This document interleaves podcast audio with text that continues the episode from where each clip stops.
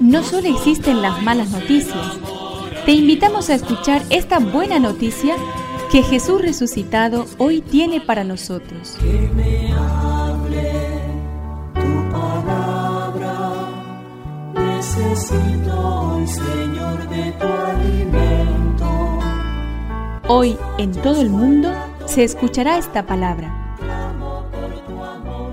Lucas 4 del 31 al 37. Jesús bajó a Cafarnaúm, ciudad de Galilea, y enseñaba los sábados.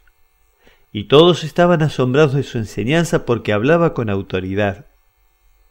En la sinagoga había un hombre que estaba poseído por un espíritu de un demonio impuro y comenzó a gritar con fuerza, ¿Qué quieres de nosotros, Jesús Nazareno?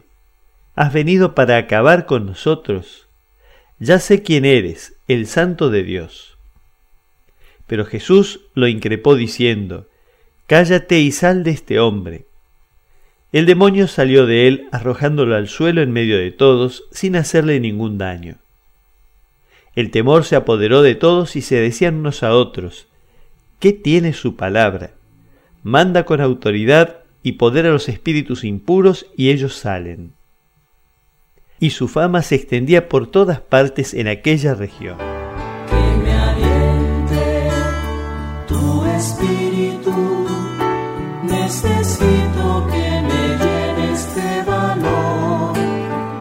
La presencia de demonios en bastantes escenas del Evangelio inquieta nuestra mentalidad de creyentes del tercer milenio.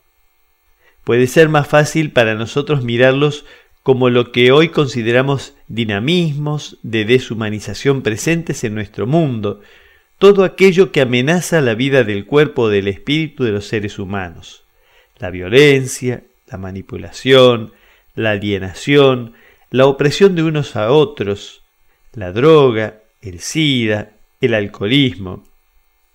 Estamos llamados a luchar con ellos con la fuerza y con la autoridad de Jesús.